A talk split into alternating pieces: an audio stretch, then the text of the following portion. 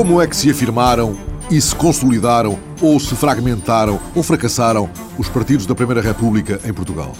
O PRP, Partido Republicano Português, foi até ao 5 de outubro de 1910 o movimento que acolheu todas as correntes republicanas. Cada facção com o seu jornal, o seu centro republicano, as suas figuras tutelares. Mas ao longo dos 16 anos da Primeira República, novas siglas foram surgindo, fruto de múltiplas cisões e ramificações do velho PRP e da conturbada evolução da cena política. Para nos ajudar a perceber melhor a redefinição da vida partidária ao longo da Primeira República, convidamos o professor Ernesto Castro Leal, cuja obra Partidos e Programas, o Campo Partidário Republicano Português 1910-1926, foi editada há dois anos pela imprensa da Universidade de Coimbra. Ernesto Castro Leal é doutor em História Contemporânea e investigador do Centro de História da Faculdade de Letras da Universidade de Lisboa. Integra a Comissão Executiva do ambicioso Dicionário de História da Primeira República e do Republicanismo, cuja edição está prevista e anunciada para este ano de 2010 com o patrocínio da Assembleia da República. Com o professor Ernesto Castro Leal, revisitamos o quadro partidário de 1910, quando o PRP ganhava contornos de um partido-frente, como lhe chamou Fernando Pideira Santos. Mais do que um partido político, era um movimento político no interior do qual se constituíram várias correntes de opinião política e, como acaba de dizer, estruturadas em torno de jornais. O grupo mais importante é o grupo de Afonso Costa Breiro Machado, com o jornal O Mundo.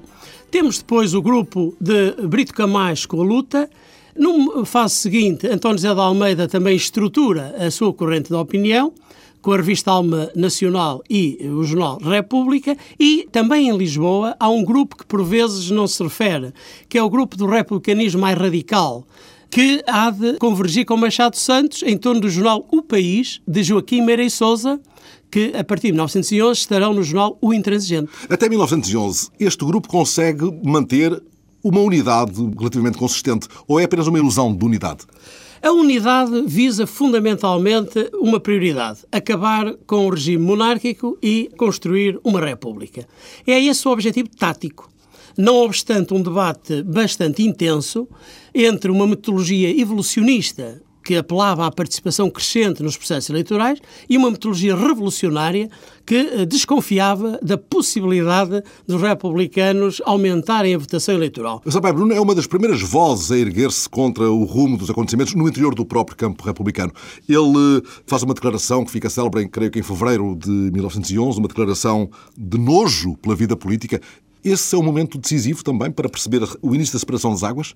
É um momento muito importante, porque o José Pereira de Sampaio, Bruno, pseudónimo que adota desde 1878, José Pereira de Sampaio, Bruno, tem um, um texto muito interessante, logo a seguir ao 5 de outubro, dizendo que foi radical e revolucionário até ao 5 de outubro, depois de 5 de outubro só pode ser moderado e conservador e a República não pode continuar numa dinâmica revolucionária, multitudinária, mas sim institucionalizar-se o mais rápido possível. Daí que o primeiro grande combate dele, bem assim o Grupo do Porto, aliado, curiosamente, ao Grupo Radical de Lisboa de Machado Santos. Os moderados do Porto e os radicais de Lisboa. Ora, é uma convergência tática. E qual é a ideia principal? É que houve eleições para a Assembleia Constituinte.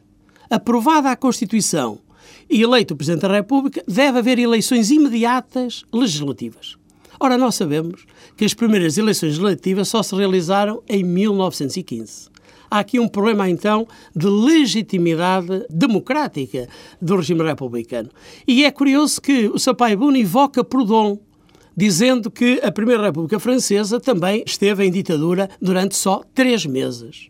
Portanto, a urgência era constituintes imediatas. Ora, ele acaba por fazer esse encontro com o Grupo Machado Santos, que em maio de 1911 está ligado a um projeto efêmero, sem dúvida, mas também importante, a designada Aliança Nacional. A Aliança Nacional foi uma tentativa de estruturar um grupo político que visava imediatamente candidaturas de republicanos impolutos, porque entretanto começa a haver aquilo que alguns chamam a adesivagem de monárquicos ao novo regime.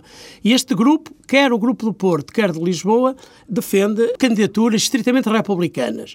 E, fundamentalmente, vendo a possibilidade do Grupo Afonso Costa, que era o maioritário, de hegemonizar o PRP, pretendem criar uma alternativa que contrabalance o peso dessa dinâmica de Afonso Costa. Mas este é um grupo pequeno. É um grupo muito pequeno que dura três ou quatro meses, tem um comitê no Norte e um comitê do Sul. O Comitê do Norte é presidido por Sampaio Bruno, o do Sul por Machado Santos e vão promover um, um movimento de adesão nacional.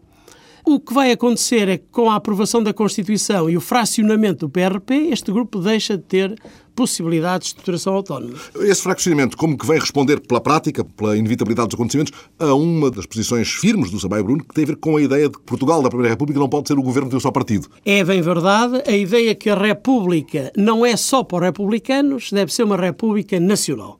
E isto é uma linha permanente de Sampaio Bruno até 1913, a partir de 13 ele desiste completamente da atividade política, não obstante em 12 já dar sinais disso, e dedica só à reflexão filosófica única e simplesmente, e mesmo aquele grupo do Porto vai se fracionar também como capacidade de proposta política. Sampaio Bruno sustentava que a construção política da República deveria prescindir do antigo PRP, o qual deveria ser extinto em Congresso Extraordinário, após o que seriam criados dois novos partidos. Um republicano, conservador, moderado, outro republicano, radical, socialista. Mas na sequência da vitória das teses de Afonso Costa no Congresso de outubro de 1911, surgiriam três partidos. À esquerda, o Partido Democrático, como será designado. À direita, o Partido Republicano Evolucionista, de António José de Almeida. E ainda mais à direita, a União Republicana, ou Partido Unionista, de Brito Camacho. É aceitável esta arrumação? Ainda hoje é um bocadinho complicado definir a aplicação de direita e esquerda, porque o problema, quando se define direita e esquerda, a pergunta é esta: onde está o centro?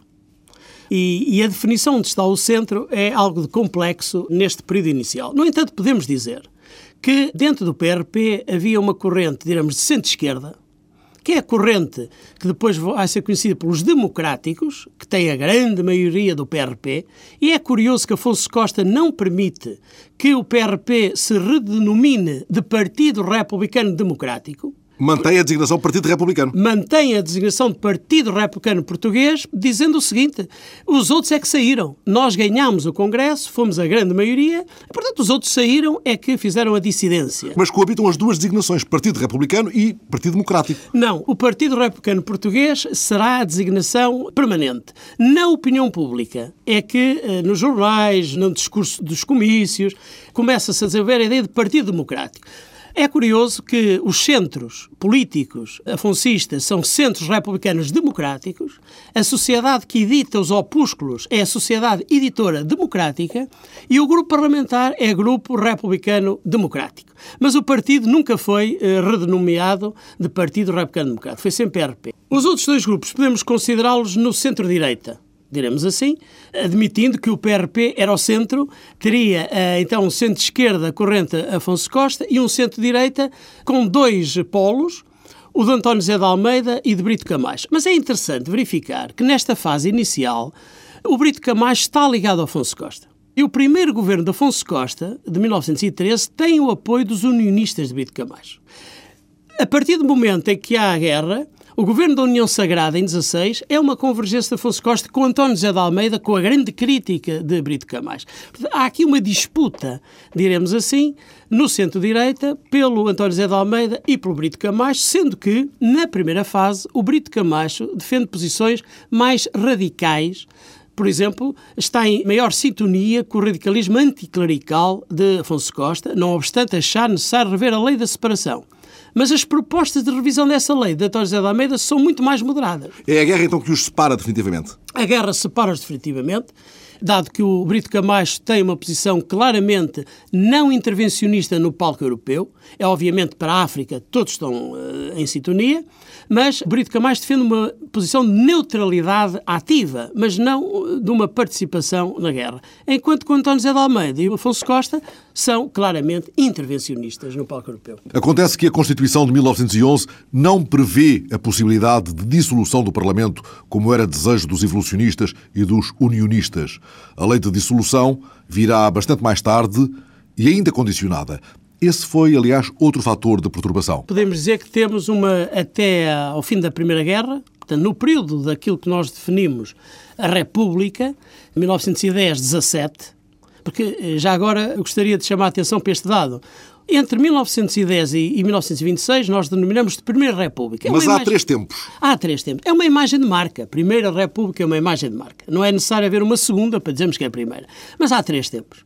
Há o tempo de 1910-17, a República, o tempo 18, República Nova, e de 19 a 26, que nós podemos denominar, com algumas aspas, de Nova República.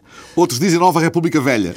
Bem, eu acho que não, porque isso seria uma espécie de retorno ao mesmo, mesmo quando se retorna, não quer sempre da e mesma já não maneira. era possível ali. Mas eu acho que é um mundo novo, porque, no fundo, no fundo, o século XX nasce no fim da Primeira Guerra Mundial. Portanto, há novas dimensões culturais, civilizacionais, geopolíticas eh, a partir daí. Ora, o problema eh, entre 1910 e 17 em relação ao sistema de governo parlamentar é que a corrente Afonso Costa acentua a dimensão parlamentarista do poder do Congresso da República, enquanto que o grupo António José de Almeida e Manuel Brito Camacho acham que deve haver uma correção presidencial.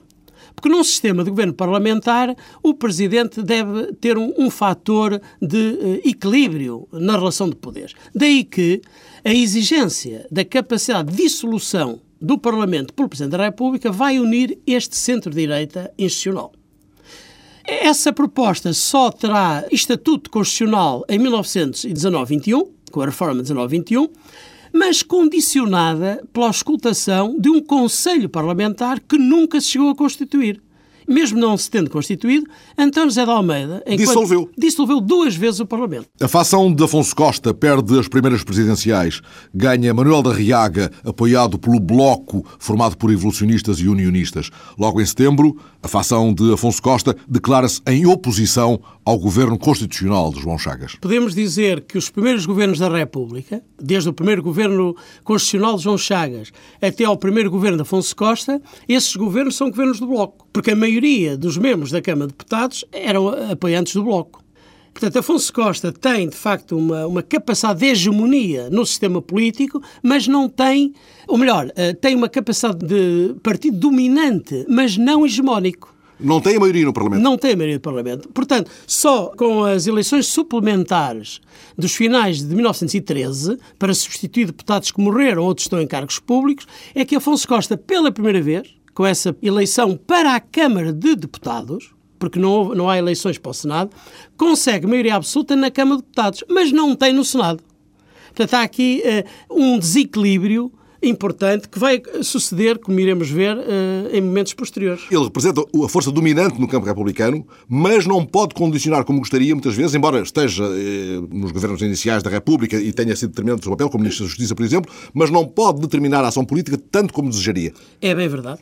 E mesmo quando, finalmente, nas primeiras eleições legislativas, 1915, ele tem maioria absoluta, quer na Câmara dos Deputados, quer no Senado, portanto, e constitui um governo homogéneo, o que vai acontecer é que, passado, isto foi em junho de 1915, em março, com o desamento da guerra, ele vai ter que fazer um governo de acordo com António José de Almeida naquilo que ficou chamado a União Sagrada no exato momento em que ele tem maioria absoluta nas duas, o problema da guerra e o esforço da guerra colocam na necessidade de criar um governo nacional, que obviamente só conseguiu o apoio, já não foi mau, de António José de Almeida. Em maio de 1911, a inauguração do Centro Republicano Radical Português leva ao Partido Republicano Radical Português, de cujo programa consta a abolição da presidência da República. É uma proposta consistente? Bem, este partido, como o campo que nós podemos chamar o republicanismo radical, evoca sempre o primeiro e único programa do PRP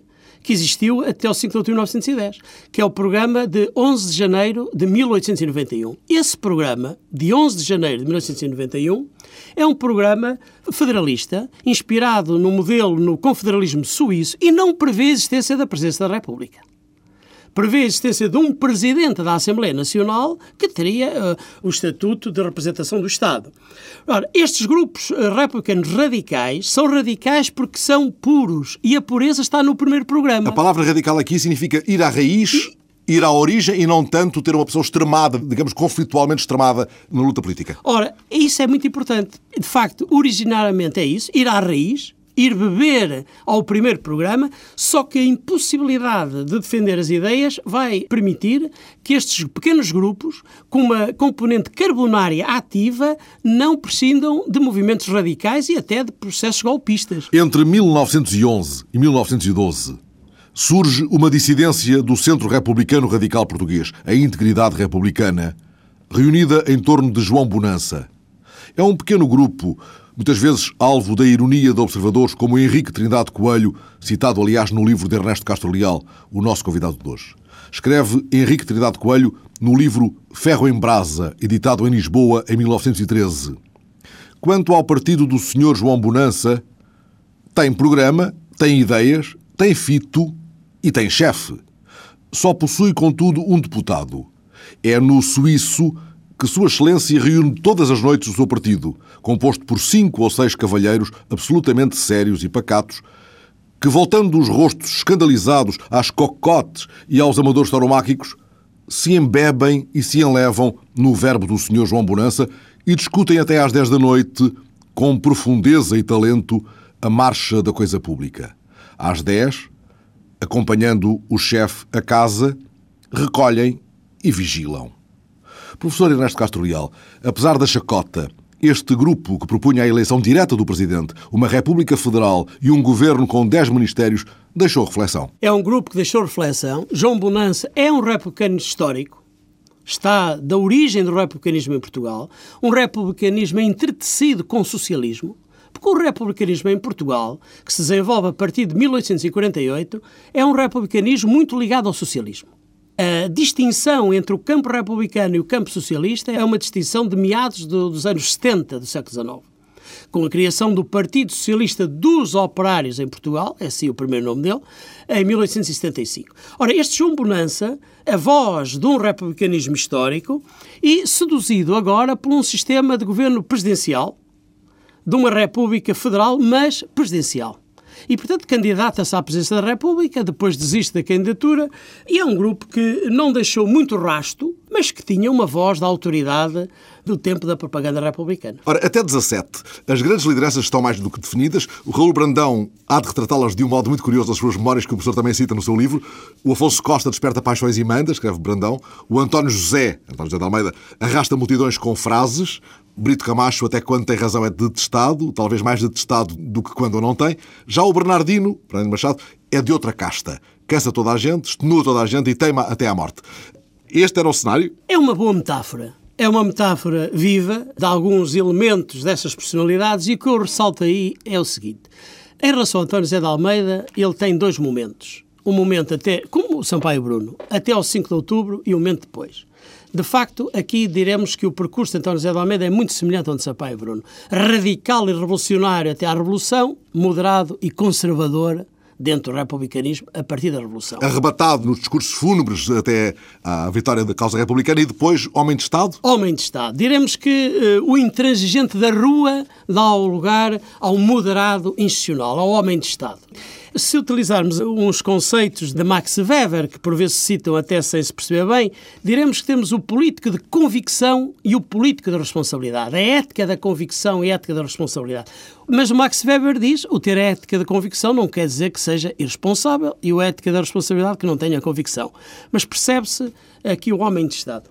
Entretanto, descontando pequenas dissidências que foram sempre surgindo e que não tiveram consequências em muitos casos, ocorreram duas importantes cisões parlamentares que viriam a dar origem a pequenos partidos. A cisão de Álvaro de Castro com o Partido Republicano de Reconstituição Nacional, dos anos 20 a 23, e a de José Domingos dos Santos com o Partido Republicano da Esquerda Democrática. É a primeira vez que surge com alguma dimensão a palavra esquerda na designação formal dos partidos, que vai de 25 a 26 neste caso. A saída de cena de Afonso Costa pode explicar, professor, algumas destas decisões? Pode explicar, mas também um novo tempo pós a Primeira Guerra Mundial. É um tempo novo, quer dizer, o, diremos que estamos num desenvolvimento acelerado de passagem daquilo que Fernand Brodel chama as economias mundo para a economia mundial, dos Estados muito localizados, regionais, para Estados nacionais e internacionais. Aliás, a Sociedade das Nações é um sinal dessa ideia de convergência internacional e explica, mas também explica uma reelaboração das próprias ideias políticas. É curioso verificar que, nos dois momentos em que o Partido Republicano Português tem maioria absoluta, quer no Congresso, quer no Senado, as eleições de maio de 1919 e de novembro de 25, nesse exato momento, que parece que agora finalmente o PRP vai ter capacidade de governabilidade, o que é que acontece? Em maio de 19 acontece o seguinte: um ano depois, em março de 20, é a cisão de Álvaro de Castro. Deixou de ter maioria passado pouco tempo. Em novembro de 25, o Partido Republicano Português tem a maioria, em março temos a Revolução de 28 de Maio. Portanto, são fatores desestruturantes. A história puxa o tapete. A história puxa o tapete. Mas há... E Afonso Costa não está na liderança já? Não está na liderança, é uma espécie de ausente, mas presente. Ele tem influência ausente, tem influência. Ele até chegou a ser proposto para um governo de unidade republicana em 1923-24. E chegou a vir cá, mas a, coisa, a negociação não deu em nada. Não deu em nada. Agora, eu chamo a atenção para alguma novidade das decisões de Álvaro de Castro e de Zé Domingos Santos. Não é só uma rivalidade de elites dentro do partido. A cisão de Álvaro de Castro é uma cisão que tem a consciência que o Estado deve ter uma nova função o Estado não deve ter a função de intervenção económica, mas deve ter uma função maior de coordenação e de regulador político. A ideia republicana era uma ideia de Estado mínimo. De Estado mínimo. Este aspecto é importante. Segundo aspecto importante Álvaro de Castro, e tinha autoridade moral para o dizer, é a despolitização do Exército. A despartidarização do Exército. Ora, ele, Álvaro de Castro, foi responsável logo a seguir à Revolução de 5 de Outubro, no grupo de jovens turcos, pela politização e partidarização do exército. Ele percebe que isso é dramático. E o terceiro tema, o regionalismo, que é uma das promessas do pensamento republicano, a descentralização, o regionalismo, e no Partido Republicano da Reconstituição Nacional, Álvaro de Castro, estes três temas que eu acho que são muito importantes, uma nova função para o Estado, a despolitização do Exército e o regionalismo, e é preciso não esquecer que há uma vaga de congressos municipalistas e regionalistas no país, dá um conteúdo diferente, mais social, a uma república mais social e até socializante. Em José Domingos Santos, essa dimensão ainda se aprofunda mais. É mais à esquerda. Ainda mais à esquerda. É uma espécie de regresso à raiz do cruzamento do republicanismo e do socialismo dos anos 70, 80 e 90. Há este traço da ideia de uma república social, o que implica um conteúdo socialista, uma ideia de um unitarismo muito descentralista, insinuando algo de federalismo e um aspecto importante, o sufrágio universal. Outra das consignas deixadas cair a partir de 1911 o sufrágio universal, que obviamente nesta época era entendido como sufrágio universal masculino de maiores de 21 anos, mas alfabetos e analfabetos. Afonso Costa, que continuou deputado mesmo nos anos de Paris, viria a tecer críticas muito sérias àquilo que considerava a mudança de rumo do partido, bem como às políticas de economia e finanças. Mas viria a apoiar, entre dezembro de 23 e julho de 24, o governo de Álvaro de Castro por considerar que ele repunha ideias corretas justamente nessas áreas. A liderança de António Maria da Silva afastou o Partido Democrático da sua linha tradicional? O António Maria da Silva percebeu que, perante a desordem permanente eh, da vida eh, política, da vida militar, percebeu que devia dar uma perspectiva de ordem também ao Estado. O discurso da ordem é um discurso geralmente antirrepublicano, as teorias da ordem, mas eh, na, na cultura política republicana, a partir de, de, por exemplo, das perspectivas de Augusto Conte, temos a ideia de ditaduras da ordem e cientificistas. Aqui António Maria da Silva percebe, daí a sua estabilidade durante três ministérios, que é necessário pôr ordem, disciplinar a força da Guarda Republicana, dar um peso uh, superior ao Exército e construir o Estado. Obviamente que isto é interpretado como uma república dos bonzos, uma república conservadora e autoritária. Daí também um conjunto de repressões aos movimentos sindicais. É um período muito difícil da vida portuguesa, manifestando-se uma permanente conspiração militar e a ideia dele era salvaguardar a hipótese de não existir um golpe militar, que veio a acontecer. E há um tempo de grande convulsão social também. Não, de enorme convulsão social. No campo conservador, de que não temos falado tanto, o processo de fusão entre o Partido Evolucionista e o Partido Unionista só se vai dar em 1919, com o Partido Republicano Liberal. Mas há um grupo evolucionista, dirigido por Júlio Martins, que se opõe e forma o Partido Republicano Popular. Pergunto-lhe, trai ele alguma expressão e virá, entretanto, o Partido Centrista Republicano do Egas Bricho. Mas este primeiro grupo de Júlio Martins tem alguma expressão ou acaba por se diluir na enxurrada? Tem uma expressão muito limitada. É um setor radical que está dentro do Partido Republicano Evolucionista, o que é curioso. O Francisco Cunha Leal vai pertencer a este Partido Republicano Popular, é, também é bem interessante, mas dura pouco tempo até pela morte do próprio Júlio Martins que morre pouco tempo depois. E o partido, no fundo, funcionava em torno de Júlio Martins. E o Partido Centrista Republicano de Egas Muniz? O Partido Centrista Republicano de Egas Muniz já é outra coisa. Ele constitui-se através de uma cisão dos evolucionistas que não estão de acordo com a convergência com os democráticos no governo da União Sagrada. Separam-se, criam o Partido Centrista Republicano, uma espécie de terceiro partido dentro da, do centro-direita, e este grupo tem algumas ideias que vão eh, depois fazer caminho muito interessante. Por exemplo, em relação à relação entre Estado e as igrejas, em particular a Igreja Católica Romana, que é um problema grave na primeira fase da República, este grupo, em outubro de 17, sai o seu programa defende o reatamento das relações de Portugal com a Santa Sé e defende, é o único grupo político republicano em que está no programa, uma concordata de separação entre o Estado e a Igreja Católica. Que faz caminho. Que fará caminho no discurso católico uh, liberal, diremos assim, e, e, que depois há de ter expressão, em primeiro, em 1940, numa relação entre o Estado e a Igreja, uma relação dentro de um clima autoritário e, em 2004, num clima democrático, outra expressão. Para além disso, o Egas Muniz tem uma visão diferente em relação ao mundo colonial. A tradição portuguesa monárquica liberal é denominar os territórios de províncias ultramarinas. A República é que institucionaliza o conceito de colónia e cria até o Ministério das Colónias.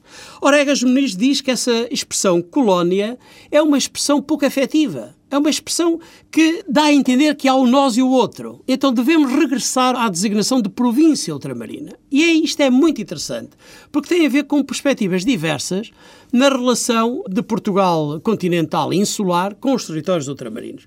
Este debate, como nós sabemos, a ideia de colónia mantém-se no Estado Novo, é só revista em 51, com o Ministério do Ultramar e novamente províncias ultramarinas, e o próprio Estado Novo tem esta visão do nós e o outro, por isso é que faz um ato colonial que incorpora na Constituição 33 e que é muito debatido no terceiro Congresso Colonial, muito debatido, é também uma posição bem interessante esta. Ora, este Partido Centrista Republicano acaba por ser o partido do sidonismo. Entretanto, entre 1914 e 1917, foi-se reorganizando o campo monárquico. O integralismo lusitano em 14, o Partido Legitimista e a causa monárquica em 15 e em 17, o catolicismo político organiza-se em torno do centro católico português.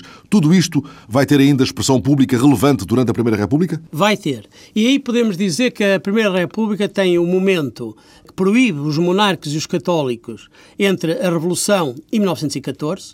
Estes grupos de centro-direita, evolucionistas e unionistas, defendem uma amnistia aos monárquicos, que não fossem líderes de revoltas contra a República, mas será precisamente Bernardino Machado e aqui regressamos ao Raul Brandão e à ideia do, do homem cordial, do homem apaziguador, do homem que, de facto, em certa medida, é muito importante para refriar as derivas mais radicais de Afonso Costa. Vai ser precisamente no Ministério de Bernardo Machado, em 1914, que finalmente é aprovada uma lei de amnistia.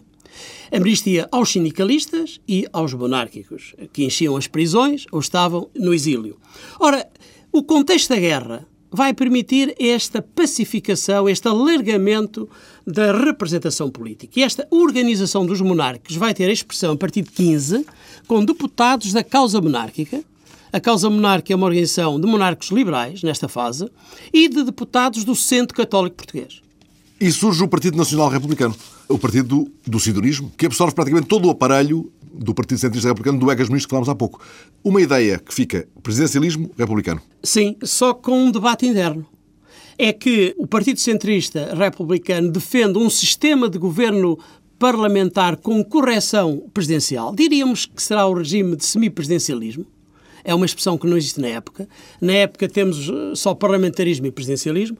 Essa componente semipresidencial, diremos assim, de Egas Muniz, é a estrutura base do Partido Nacional Republicano, mas no Partido Nacional Republicano de Sidónio Paz encontra-se também uma nova geração claramente presidencialista. E ao longo da República Nova há este debate entre um sistema de governo presidencial e um sistema de governo parlamentar com correção presidencial. Uma matriz democrática e uma matriz autoritária. Sim, podemos dizer que há momentos em que o Sidónio Pais simula uma espécie de cesarismo bonapartista publicitário, prescindindo até das regras da legitimação democrática. Mas o Sidónio, no fim, na proposta de Constituição que conhecemos, defende claramente um sistema de governo presidencial democrático inspirado na realidade norte-americana. O Sidónio que vem do Partido Unionista do Brito Camacho que vem no Partido eh, da União Republicana, de Brito Camacho, que tem um percurso, e que, curiosamente, isto é também um dado que por vezes não se diz, no debate constituinte de 11, Sidónio defende o, o sistema de governo parlamentar e Egas Muniz o sistema de governo presidencial. E no sidonismo trocam-se os papéis. É muito interessante esta mobilidade, diremos assim, de relativismo político, de ajustamento às circunstâncias. Já que falei de troca de papéis, após o assassinato do Sidónio, surge um presidente monárquico, Canti Castro. O almirante Canti Castro, uma figura muito prestigiada da elite militar portuguesa e que eh, tem esse papel extraordinário de impedir o desenvolvimento de uma guerra civil dilacerante que com certeza se desenvolveria durante algum tempo e, portanto, vai utilizando a ideia da teoria da ordem vai repor a estabilidade da República. E leva-nos até à eleição do António José de Almeida, que se afasta da direção partidária. Esta é uma atitude apenas tática ou é uma atitude ponderada e consistente? Considero que é uma atitude ponderada e consistente, distinguindo bem a função de magistério presidencial nacional ao arrepio de algumas tentações anteriores, que o Presidente da República era quase que um órgão político de uma parcialidade política, António José de Almeida adquire uma postura de estadista total. O governo José Relvas vai ainda tentar aproveitar alguns monárquicos? Vai tentar, passageiramente, tendo em vista, no fundo, também dividir o campo monárquico da sua insurreição é, eh, permanente e que morre, diremos que a partir de 19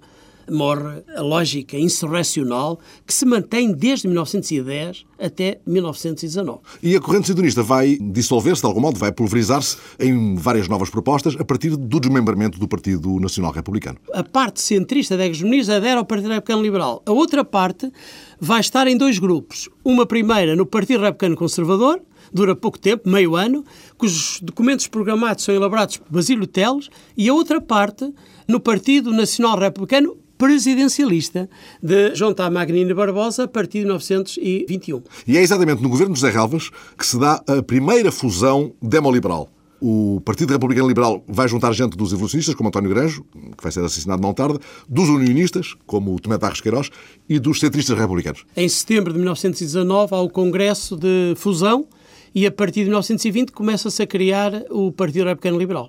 Machado Santos, de que não falamos há muito tempo, tenta regressar, de algum modo, com uma designada Federação Nacional Republicana, mas é assassinado logo em 21, e alguns dos seus amigos ainda aparecem com um pequeno partido republicano radical cuja ala mais revolucionária há de estabelecer pontos com o Partido Comunista Português recém-chegado, através de Nascimento Cunha. Vale a pena referir esta figura? Vale a pena e vale a pena referir o seguinte. Machado Santos cria a Federação Nacional Republicana, que também seduz o General Gomes da Costa, essa federação existe 19 a 21, com o assassinato de Machado Santos morre, mas diremos que esse Partido Republicano Radical não é tão pequeno. Há uma componente dos machadistas que está no Partido Republicano Radical, mas também uma componente de antigos democráticos e de outras áreas, e esse Partido Republicano Radical vai ter uma expressão muito importante na vida portuguesa, não eleitoral, mas social, mas sempre fracionado entre correntes unitaristas e federalistas, moderados e radicais, e, na verdade, há um momento em que João Nascimento Cunha, que se considerava o fundador do PCP, em 1921, que vai fazer um, uma aliança com uma corrente radical e o próprio Nascimento de Cunha depois adere ao Partido Republicano Radical. Porque a direção do Partido Comunista, entretanto, a direção de Carlos Rates, Carlos Rates. não se reconhece nesta ponte e prefere aliança com o Partido da Esquerda... O Partido Republicano da Esquerda Democrática, Democrática José Domingos Santos. De que falámos há pouco. E essa aliança é frutuosa? Essa aliança permite desenvolver algumas campanhas contra aquilo que eles designavam o perigo do fascismo, comícios que aliam a esquerda democrática, o Partido Comunista, os ceareiros, a Confederação Geral de Trabalho, comícios importantes em Lisboa, Porto e Coimbra, e, portanto, é uma espécie de uma frente esquerda não é? que dura pouco tempo, mas que não tem unidade orgânica, mas ajuda a alertar para o perigo do fim da República. É já como se não pudesse escapar ao canto do cisne que se começa a escutar. Em meados de 24 surgira, entretanto, o núcleo republicano reformador, chefiado por José Dias Ferreira, creio que é o ano passado da doutora Manuela Ferreira Leite. Sim. Ele tenta aglutinar várias dissidências, quer do Partido Republicano Nacionalista, quer do Partido Socialista, quer do Partido Republicano Radical. Isso faz andar alguma coisa? Esse é uma tentativa que revela o, o extremo fracionamento interno dos partidos e a multiplicação de pequenos grupos e nessas oportunidades há sempre a hipótese de juntar dissidentes de vários. Não dura muito tempo. Esse núcleo republicano reformador constitui-se em comissão organizadora de um partido republicano reformador, mas, na verdade, do fomento nacional e reformador, mas uh, não terá expressão significativa na perspectiva social e muito menos eleitoral, mas vai ter uma importância extraordinária nos movimentos de agitação militar em torno de José Mendes Cabeçada Júnior.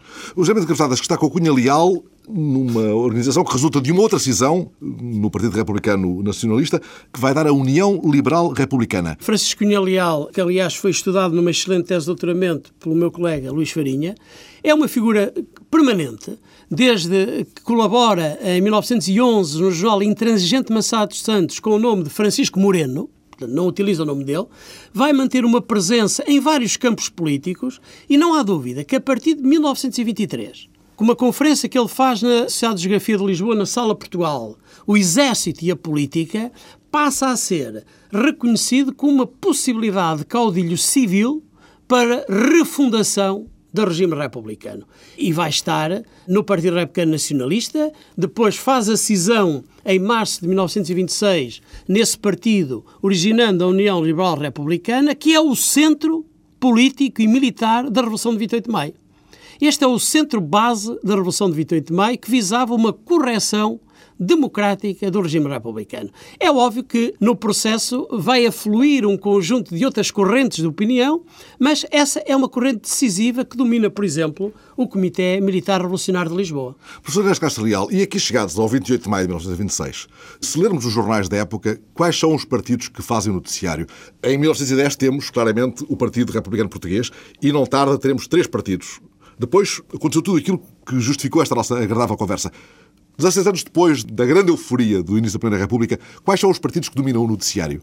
Os partidos que dominam o noticiário no campo republicano continua a ser o Partido Republicano Português, agora uh, dirigido por António Maria da Silva e considerado pela ala esquerda desse campo como os bonzos, porque a ala esquerda seriam os canhotos. canhotos. Portanto, há esse Partido Republicano Português, há o Partido Republicano da Esquerda Democrática, dos ditos canhotos, José Domingos Santos, ao Partido Republicano Radical, que vai ter uma importância também nas movimentações do 28 de maio, e existe a União Liberal Republicana de Cunha Leal. Diremos que estes são os quatro grupos políticos republicanos que fazem o noticiário. O que era marcante no noticiário político do final da Primeira República e o que nos convoca por estes dias na comemoração do centenário.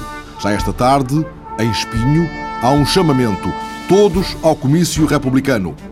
Estão convocados oradores republicanos e monárquicos, há teatro de Robertos e canções do Ceguinho, vilões e fidalgos, aguadeiros e retratistas, beatas, operários e anarquistas, soldados da guarda a cavalo e a rigor. Às duas da tarde, os gigantones iniciam um percurso pelas ruas da cidade de Espinho, distribuindo panfletos que chamam justamente para o comício republicano no Largo da Câmara às três e meia da tarde. Há discursos na varanda da Câmara e depois há baile no Largo. Entretanto, prossegue até 31 de outubro, no Museu da Guarda, a exposição dedicada a Carolina Beatriz Ângelo.